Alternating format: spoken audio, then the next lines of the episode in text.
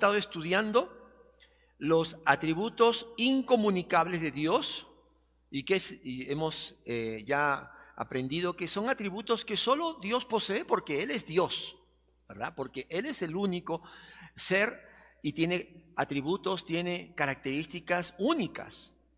Y vamos a hacer un pequeño examen, ya un, examen. En la, en la mañana le cuento, solo dos aprobaron. Yo creo que en este segundo culto van a aprobar más, al menos es mi deseo. Aquí, este es un test. Hemos estado eh, estudiando por dos meses los atributos incomunicables. Y aquí hay nueve atributos. Dios es trino, Dios es eterno, Dios es creador, Dios es incontaminable, Dios es soberano, Dios existe por sí mismo, la aceidad de Dios, Dios es infinito, Dios es celestial y Dios es inmutable. Pero aquí hay, aquí hay dos eh, afirmaciones que no son atributos. Si bien es cierto, son verdades acerca de la persona de Dios, pero no se consideran atributos ¿no? de, una manera explícita. Entonces, eh, ¿cuáles son? Mírelo bien, no diga nada, mírelo bien. Ahí hay, de los nueve, hay dos que no hemos estudiado como atributos. Y este, este es el examen, mírelo bien, mire las letras que son. En la mañana solo dos aprobaron, todos los demás han ido a vacacional. Vamos a ver cómo nos va aquí. ¿Ya? ¿Está listo? ¿Sí? A una persona de confianza dígale cuáles son. A ver, para ver, antes que yo le diga. ¿Cuáles son los dos que no son atributos propiamente dicho? ¿Ya? ¿Ya está? ¿Sí? Para confirmar, para que después no diga, esos son los que yo decía. ¿Listo? ¿Cuáles son? A la una, a la 2 y a la 3. La D y la H. ¿Cuántos acertaron? A ver, ¿cuántos aprobaron? Uy, más que en la mañana, qué bueno.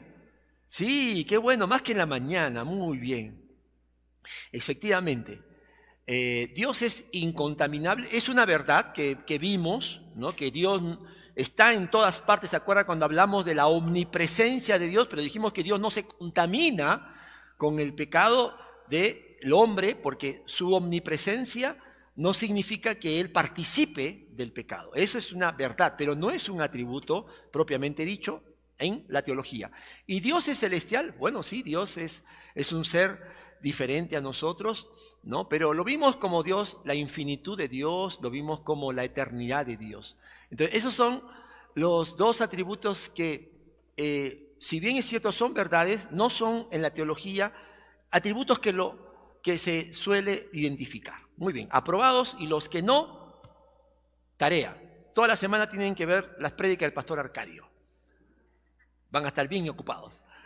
Bien, hermanos, hoy vamos a empezar con el atributo de la persona de Dios. Atributo comunicable quiere decir que Dios le ha conferido a los seres humanos en menor escala, recuerda eso, atributos que él posee y que lo comparte con los hombres. Y esta mañana vamos a responder tres preguntas. La primera, ¿qué queremos decir cuando afirmamos que Dios es persona? ¿No? Porque cuando vimos la Trinidad dijimos, Dios es tres personas, un solo Dios. Pero aquí no estamos eh, queriendo repetir eso, sino más bien vamos a ver ¿A qué nos referimos cuando hablamos de Dios como persona? Número dos, ¿tienen las tres personas de la Trinidad los mismos atributos personales? ¿No? El Padre y el Hijo y el Espíritu Santo tienen estos atributos de persona. Y número tres, ¿para qué Dios nos ha dado su imagen y semejanza? ¿No? Con la ayuda de la palabra de Dios vamos a responder estas preguntas que son relevantes para nosotros y para las personas que quieren conocer al verdadero Dios, al Dios de la Biblia. Oremos. Señor, gracias por esta tarde o mañana todavía. Gracias, Señor, por podernos reunir. Tú nos bendices, Señor, con la libertad de cultos, de tener, Señor, una en nuestro país este privilegio, Señor, y lo estamos aprovechando al máximo.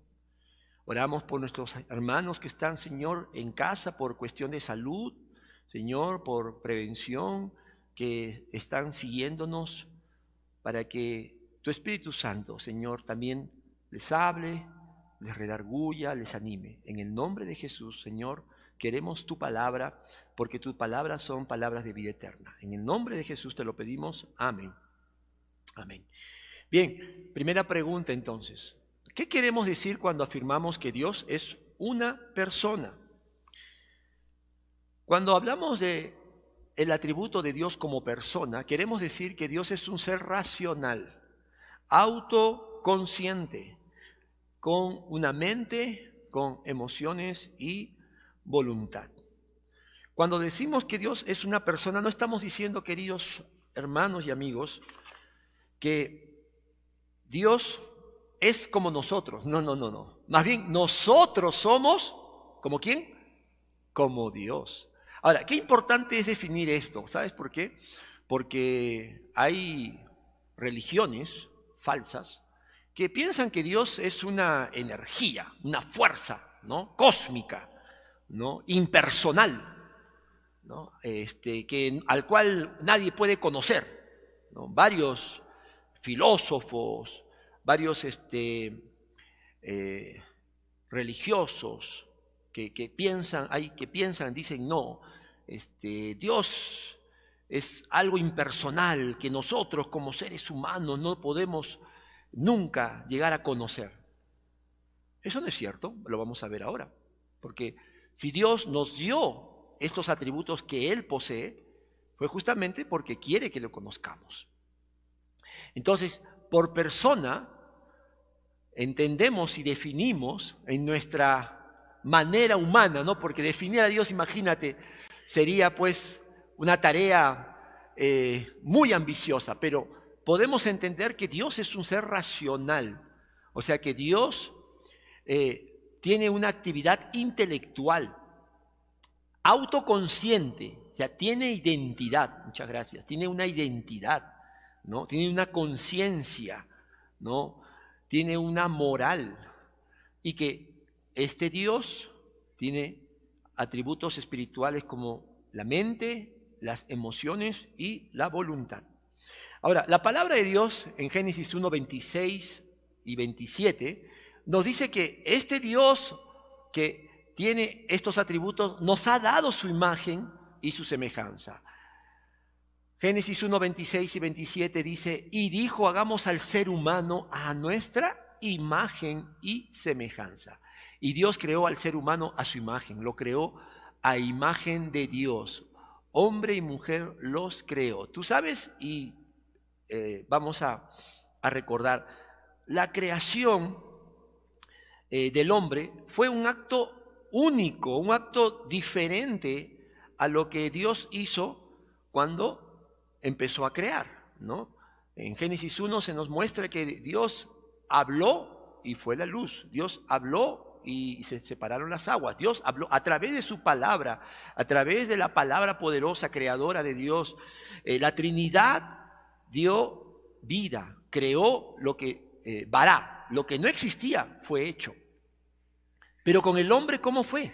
Con el hombre Dios tuvo una intención diferente. Dice la Biblia en Génesis capítulo 2 que Dios tomó polvo, ¿verdad?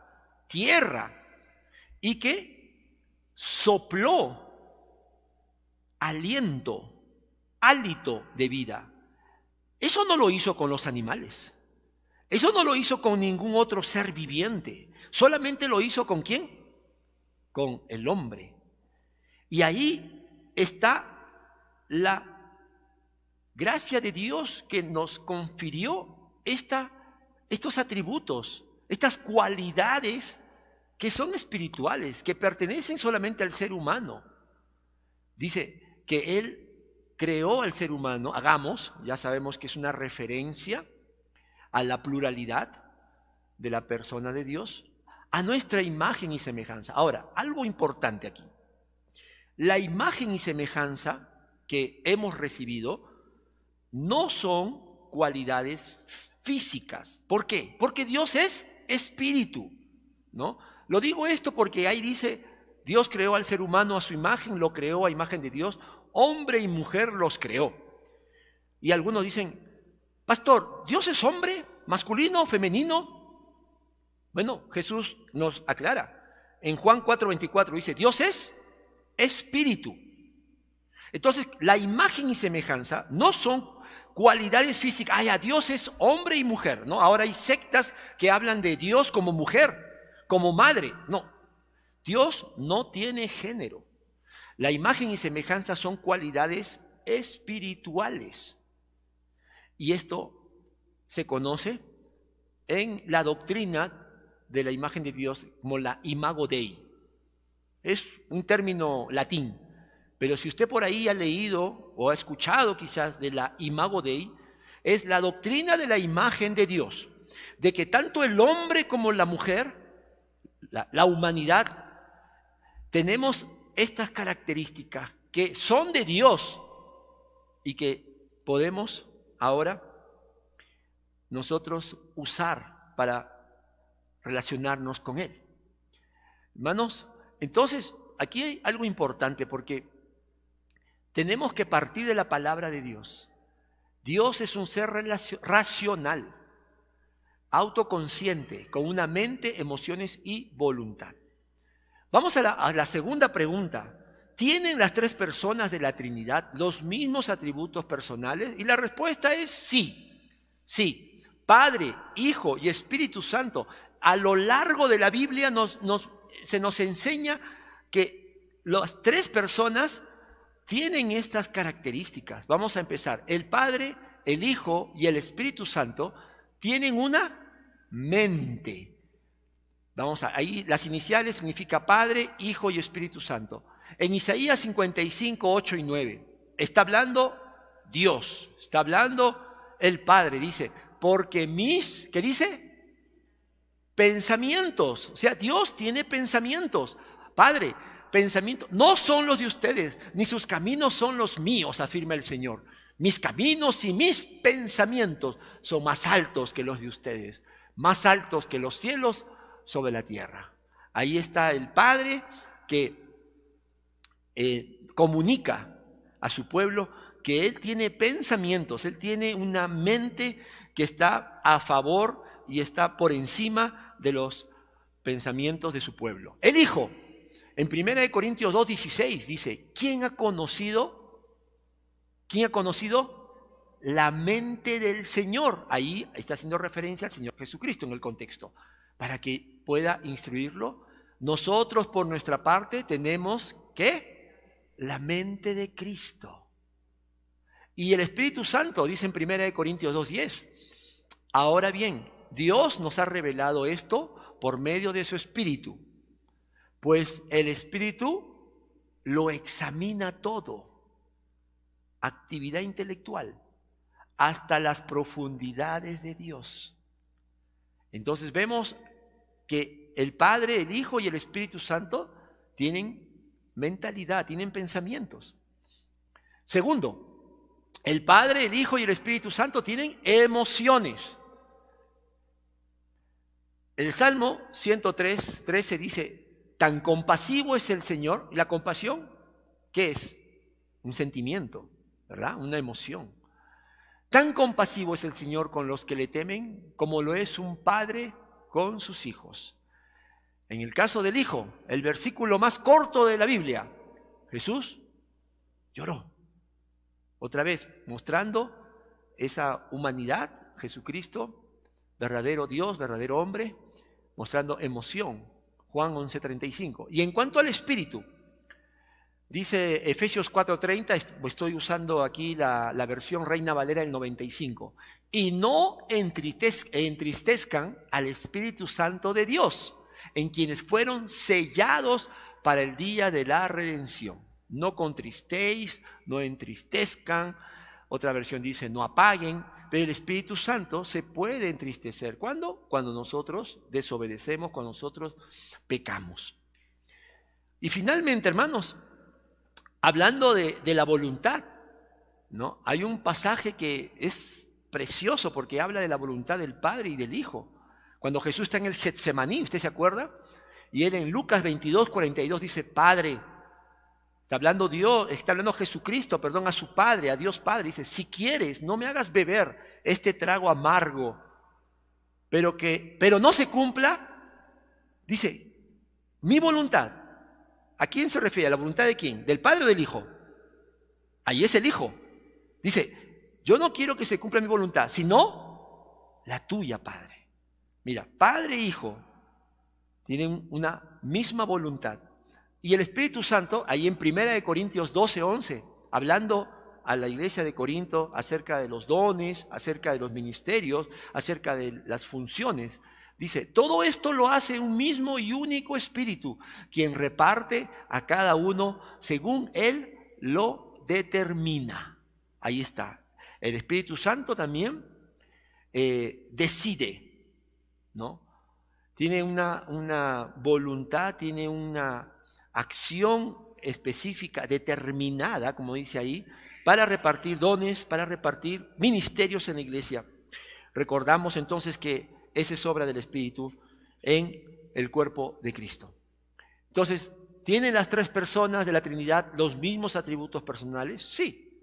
Y lo estamos viendo. Y hay muchos pasajes, ¿verdad? Usted podría quizás encontrar otros. Hay muchos, pero por el tiempo creo que estamos viendo entonces que las tres personas, por eso son personas. Ahora entiendes por qué decimos tres personas, un solo Dios, porque cada uno manifiesta estos atributos que definen la personalidad.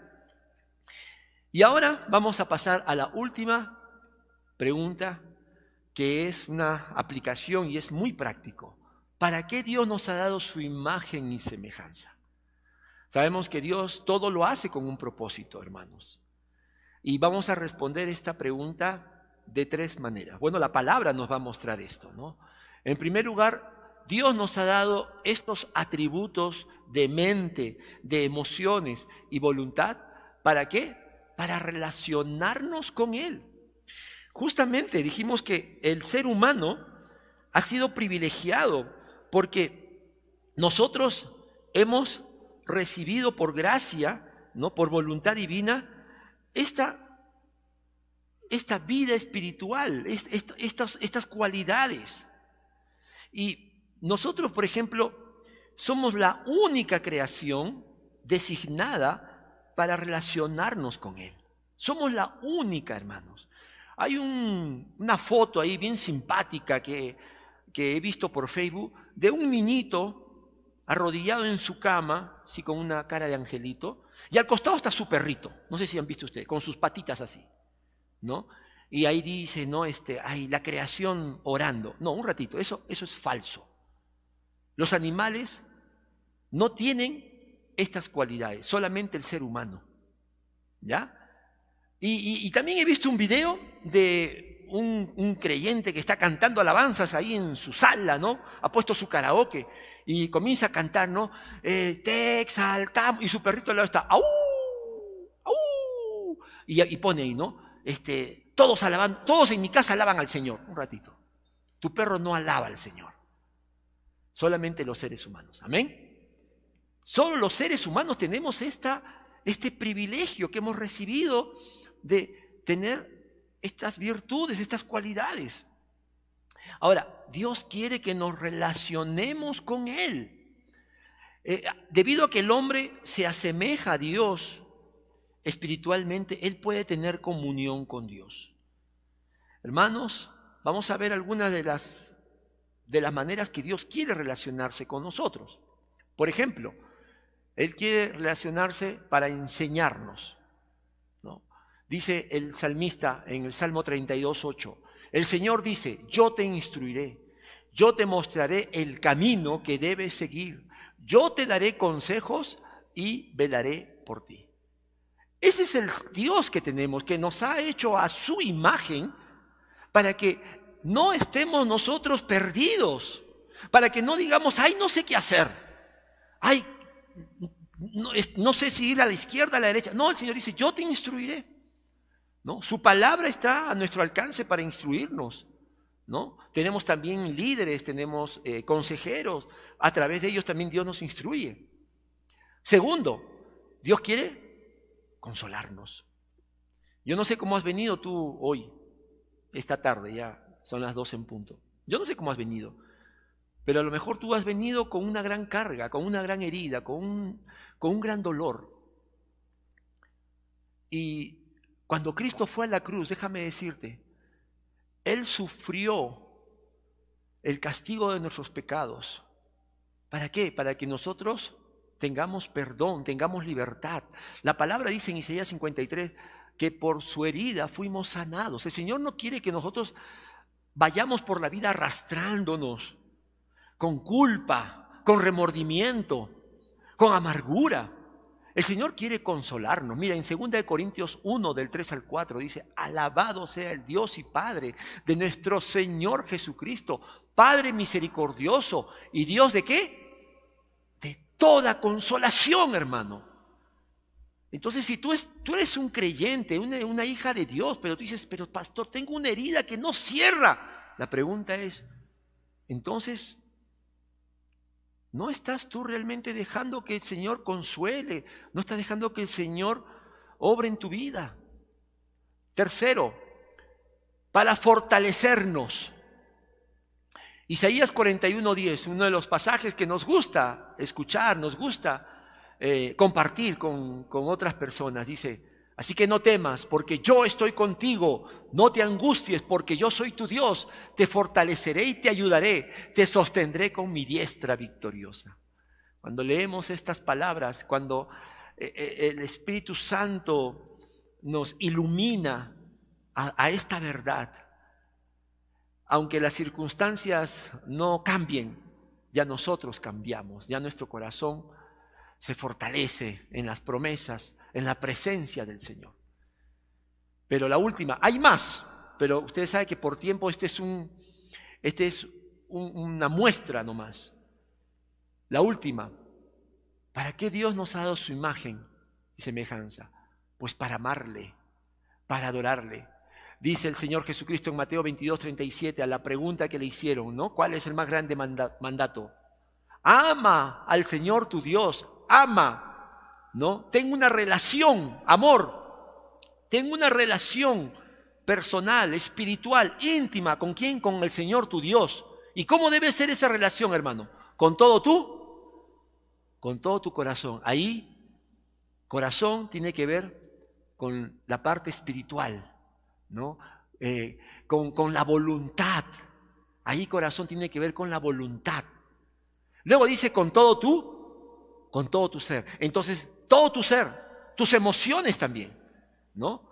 Amar a Dios no debe ser, hermano, una actividad este, frívola.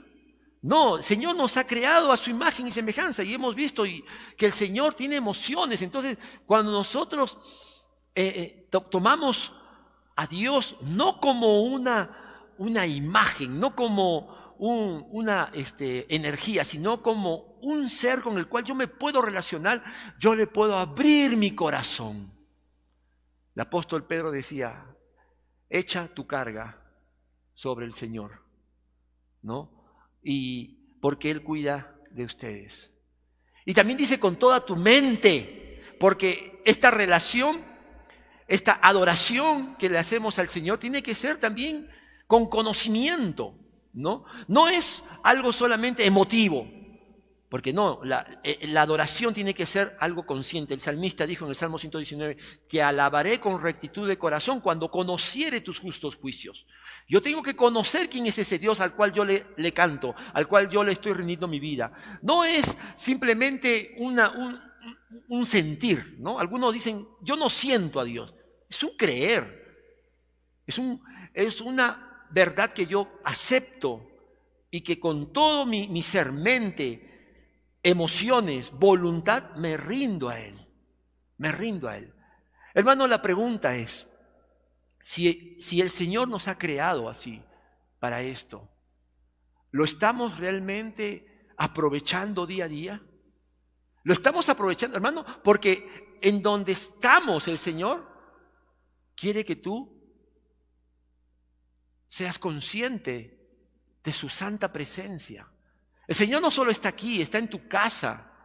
El Señor está en todo lugar. Y tú puedes estar hablando, puedes estar orando, tú puedes estar alabando cuando manejas, cuando, cuando trabajas, cuando estás en casa haciendo tareas.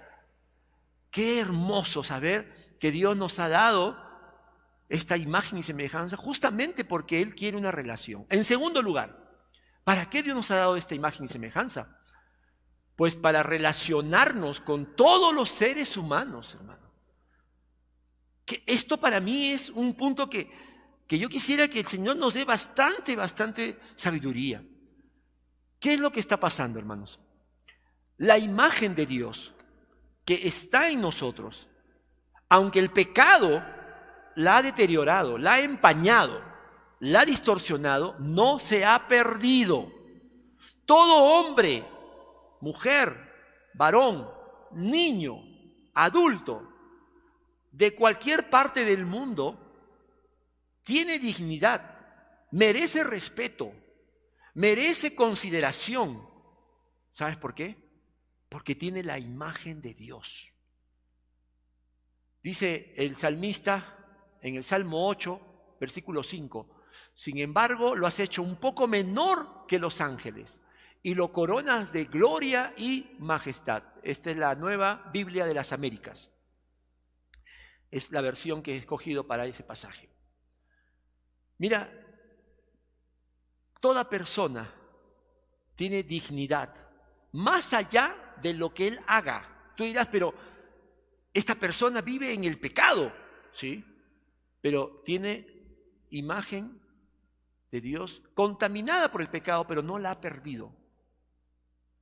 Y hermano, esto es importante. ¿Por qué? Porque hoy la sociedad nos divide, nos, nos, clasifica, hermano. Es triste, pero eso es lo que está pasando, ¿no? Estamos, escuchamos a veces a los políticos que nos dividen, dicen los pobres y los ricos, ¿no? O también la misma sociedad divide y dice, este, los, feministas, las feministas, los que defienden los derechos de la mujer, y si no eres feminista, eres machista.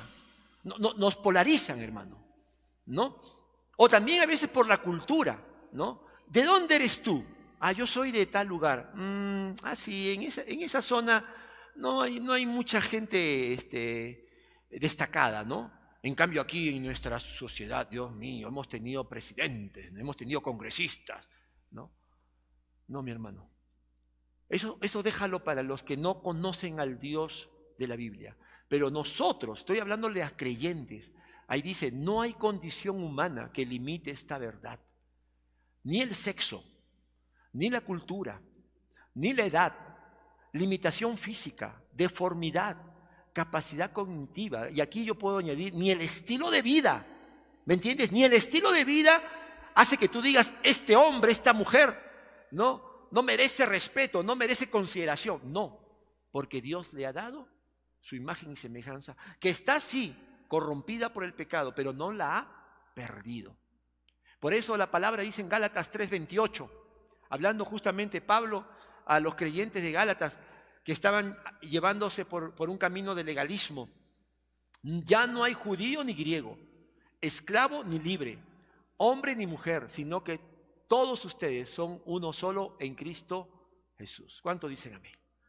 Mira, aquí lo que está diciendo, ¿qué es lo que quiere decir Pablo? Pablo está diciendo que todos tenemos el mismo valor para Dios.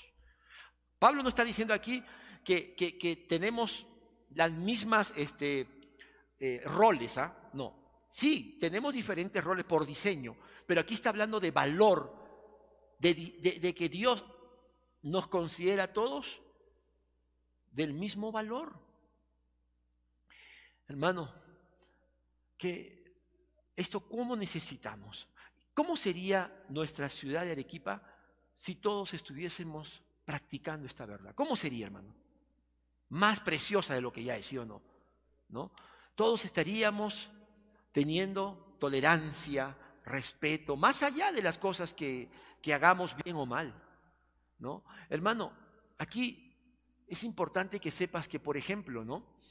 Este, a veces nosotros todavía arrastramos ideas mundanas, hermano. El día jueves estuve aquí con las hermanas del Ministerio de Mujeres un hermoso grupo aquí, estaban en una clausura. Yo les pregunté a mis hermanas, algunas de ustedes estuvieron ahí, ¿cuántos de ustedes manejan? Varios levantaron la mano. Y yo le dije, cuando tú manejas por las calles de Arequipa, ¿los hombres te animan o te desaniman? Te desaniman. Oye, vete a la cocina. Oye, mujer tenías que ser. Ya, mira, eso, eso está, digamos, es natural en un árbol malo, en un no creyente. Pero si tú eres creyente, tú no puedes faltar el respeto así. Tú no puedes faltar el respeto así. ¿No? Porque ya no hay judío ni griego, esclavo ni libre, hombre ni mujer. Todos somos uno en Cristo Jesús. ¿No? Y también, hermano, esto, esta verdad de aquí nos recuerda que aunque el ser humano eh, pierda alguna capacidad, ¿no? digamos, se queda ciego o no puede caminar, igual merece respeto. A mí me da mucha pena cuando, por ejemplo, yo veo que eh, en, las pocas, poquitísimas rampas que hay en Arequipa para las personas minusválidas, ay, yo cuadro mi carro, no me importa, es que estoy apurado, pues. ¿No? Y, realmente, hermano, qué, qué, mal testimonio damos eso. Qué mal testimonio, ¿no? O cuando eh, llego al mall y todos los estacionamientos están full pero el de personas especiales está libre. Entonces tú dices, Señor, volteate un ratito, volteate, no voy a cuadrar, pero es un ratito nomás, voy, compro y salgo, ¿no? No, hermano, respeta, respeta, busca otro, otro lugar. Usted dirá, pero pastor, ¿esas cosas son importantes? Sí, porque si tú permites un poquito, una licencia en tu corazón para algo pequeño, ese pecado no se queda así, luego trae otro y otro y otro, y tu corazón se endurece. Y hablando también de la capacidad cognitiva, hace unas semanas un hermano me llamó porque su mamá estaba desahuciada y, él quería que ella escuche el Evangelio. Y yo fui, fui eh, lo más pronto que pude, si no me acuerdo fue al día siguiente, y allí estaba ella, postrada en su cama. No podía hablar, pero podía mover los ojos. Y yo empecé a hablarle y a comunicarme a través de la vista. Le dije, ¿me escuchas? Si me escuchas, parpadea tus ojos. Y me hacía así. Y le presenté el Evangelio, hermanos. Y le presenté lo que Cristo vino a hacer. ¿Por qué murió en la cruz? Y le dije, ¿quieres entregarte al Señor? Y ella solo me miraba y de pronto comenzaron a salir lágrimas, hermano. Comenzaron a salir lágrimas. Estaba entendiendo, hermano. Aunque estaba eh, totalmente incapacitada de moverse, de hablar. ¿Tenía qué cosa? Mentalidad. Tenía conciencia. El Espíritu Santo estaba obrando. A los dos días esa persona falleció. Pero por fe en la promesa del Señor creemos que está en su presencia. Amén. Por eso que el cristiano no es partidario de la eutanasia. No hay eutanasia. Nosotros no tenemos derecho a cortar una vida que Dios en su gracia la, mantiene, hermano. Todo esto es tan, tan práctico, ¿verdad? Así que no, no, no repitamos ese discurso de ricos y pobres, hombres, mujeres. Hermano, todos tenemos una dignidad que Dios nos ha dado. Y la tercera, para terminar, para redimirnos por medio del Evangelio de Jesucristo. Sí, porque esa imagen y semejanza se corrompió en el Edén, cuando Adán, el Padre, de todos los seres humanos, la cabeza, pecó, desobedeció. Mira, mira, por eso decíamos en la Santa Cena lo terrible del pecado, ¿no? la desobediencia. Tú dirás, pero solo comió. Sí, pero eso fue rebelión contra Dios. ¿no?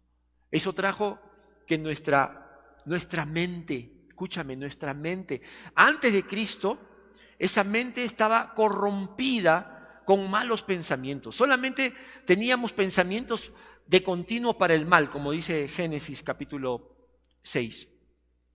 Antes de Cristo, nuestras emociones estaban también corrompidas por el pecado, ¿verdad? Bajos, bajas pasiones, egoísmo, orgullo y la voluntad también, nuestra voluntad, solamente queremos antes de Cristo, solamente hacíamos lo que queríamos o lo que había algún bien, algún interés.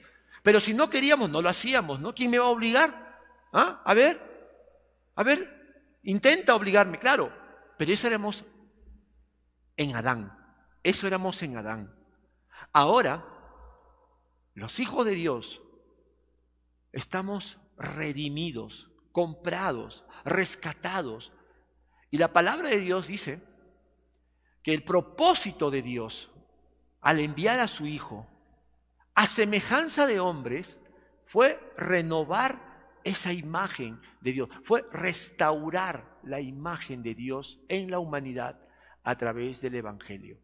En Efesios 4:24, el apóstol Pablo dice, hablando a los creyentes de Éfeso, y ponerse el ropaje de la nueva naturaleza, creada a imagen de Dios, en verdadera justicia y santidad.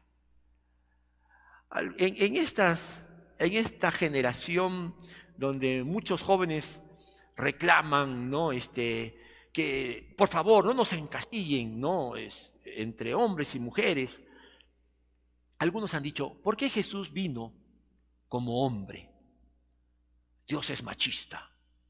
Algunas mujeres creyentes ya dicen, Señor, si tú hubieras venido como mujer, uff, hubieras hecho más cosas. Sí, porque las mujeres son muy capaces, ¿no? La mujer puede estar cocinando, está hablando por teléfono, se está pintando las uñas, se está, todo puede hacer. Los hombres somos monotemáticos. Y algunas mujeres en su pensamiento todavía que tiene que ser renovado. Dice, ¿por qué Jesús vino como hombre? ¿Por qué? Ay, ¿no será que Dios es machista? No. Jesús vino como hombre porque Él es el nuevo Adán. El hombre es cabeza. Y así como Adán era cabeza de la humanidad, ¿no? Cristo es el nuevo Adán. Y tenía que venir como hombre, no porque Dios sea machista, sino por una cuestión de representatividad. ¿Me entiende? Al ser Jesucristo, hombre, crea una nueva humanidad. En Él somos nuevos. Y por eso dice ahí el apóstol Pablo, creados a imagen de Dios. Hermano, el Espíritu Santo está renovando, está restaurando la imagen de Dios. El día jueves yo le dije a las mujeres, ¿sabes cuál es el más grande piropo que te pueden dar? Hombres, el más grande elogio que te puede dar jóvenes, aquí hay jóvenes, no es qué churro eres, no es que este, qué simpático eres, no. El más grande elogio para ti es cada vez te pareces más a Cristo. Igual para las mujeres. El más grande elogio no es, oye, qué, qué regia se te ve. Ni se te ven las arrugas. No, no. Es cada vez más te pareces a Cristo. Y esa es la obra de santificación, de restauración que el Señor está haciendo. Por eso, para terminar, el Evangelio, las buenas noticias, lo que la Biblia nos anuncia y nosotros creemos y estamos practicando, nos dice que nos renueva esa imagen empañada, ¿no? afectada, oscurecida por el pecado de Adán, pero también por nuestro propio pecado. No le echemos la culpa a todo Adán. Esa, esa naturaleza que tenemos, que todavía está en nosotros, pero mora, ya no reina, hace que nosotros todavía luchemos ¿no? en nuestra mente, en nuestras emociones. Pero el Evangelio permite que eso se vaya renovando. ¿Para qué? Para que la gente pueda llevar la imagen del celestial. La imagen del celestial es la imagen de nuestro Señor Jesucristo. Amén. La palabra dice en 1 Corintios 15, 49. Así como, así como hemos llevado la imagen de aquel hombre terrenal. ¿Quién es? A Adán. Muy bien. Así cuando llevamos, ¿no? Porque al ser seres humanos, tenemos la naturaleza humana caída, ¿no? De Adán. Todavía la tenemos hasta que Cristo venga y finalmente nos quite todo pecado. Pero dice, así como hemos llevado, hemos llevado vida antigua, lo pasado, la imagen de aquel hombre terrenal, llevaremos también la imagen del celestial. ¿Quién es ese celestial? Cristo, nuestro Señor. Así que hermanos, aquí está la palabra de Dios. A donde tú vas, a donde yo voy, tenemos que llevar la imagen de quién? De Jesucristo, el hombre nuevo. Estás en el mall.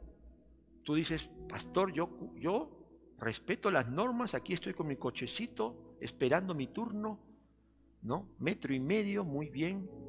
Miren, miren qué bien hago todo. Y de pronto viene Pepe el Vivo, nunca falta Pepe el Vivo. Se mete en la cola. ¿Qué haces? Recuerda que estás llevando la imagen del celestial. Tú lo agarras y le dices, perdón, estoy en la cola, por favor. Que Dios te bendiga. Estás llevando la imagen del celestial.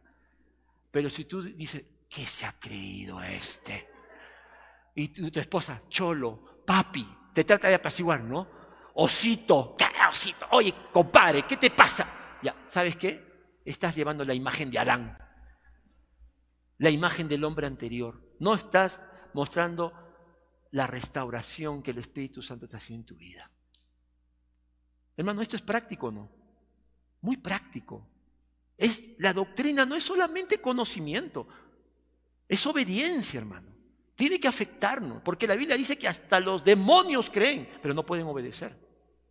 Pero los hijos de Dios, que tenemos la imagen y semejanza que el Señor en Cristo está restaurando, tenemos que llevar la imagen del celestial. Y eso no solamente aquí. Como siempre decimos, acá todos somos santos, ¿no? A la hora que sales y estás en el trabajo, lleva la imagen de Cristo.